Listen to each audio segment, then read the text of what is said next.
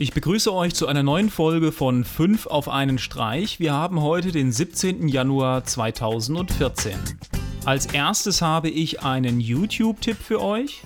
Doctor Who-Fans gibt es ja einige, aber nicht jeder baut seine eigene TARDIS. Einige bauen nicht nur eine TARDIS, sondern entwickeln sogar eine App, um zu zeigen, dass die TARDIS im Innenraum größer ist, als sie von außen erscheint.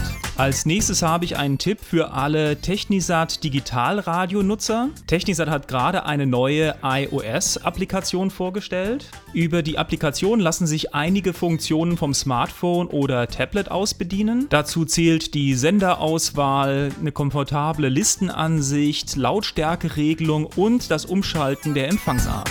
In meinem nächsten Tipp geht es um Photoshop. Adobe hat gerade seiner aktuellen Version eine neue Printfunktion hinzugefügt. Ihr habt jetzt die Möglichkeit, 3D-Objekte, die ihr in Photoshop gestaltet habt, über Shapeways direkt ausdrucken zu lassen. Shapeways ist einer der bekanntesten 3D-Druckanbieter, da Shapeways nicht nur eine Druckart anbietet, sondern für die unterschiedlichsten Materialien unterschiedlichste ja, Druckverfahren verwendet und die gezielte Integration in Photoshop macht es natürlich noch einfacher, eure Ideen und Objekte, die ihr frei gestaltet habt, in ein reales Objekt umzuwandeln.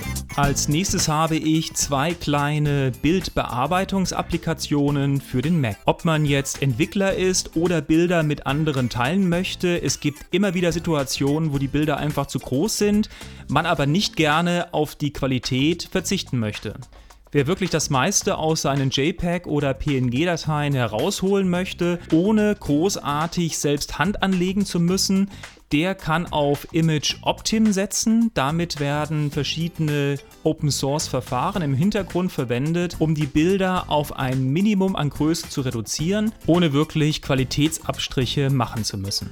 Von dem gleichen Entwickler gibt es auch Image Alpha. In manchen Situationen kann man keine JPEG-Dateien benutzen, sondern muss auf PNG setzen, weil man die Transparenz benötigt. Hier kann man 24-Bit-PNGs in PNG 8 plus einen Alpha-Kanal umwandeln und dadurch die Größe der PNGs immens verkleinern. Als letztes habe ich einen Tipp für alle Gmail-Nutzer, die auf eine Verschlüsselung über OpenPGP online nicht verzichten möchten. Und zwar gibt es eine Extension und ein Add-on für Firefox und Chrome, Mailvelow. Damit könnt ihr dann über den Browser PGP signierte E-Mails verschicken. Ja, das war's wieder für die heutige Sendung. Schaut bei Twitter, Facebook und Google Plus vorbei, abonniert uns auf YouTube und dann sage ich bis morgen. Tschüss.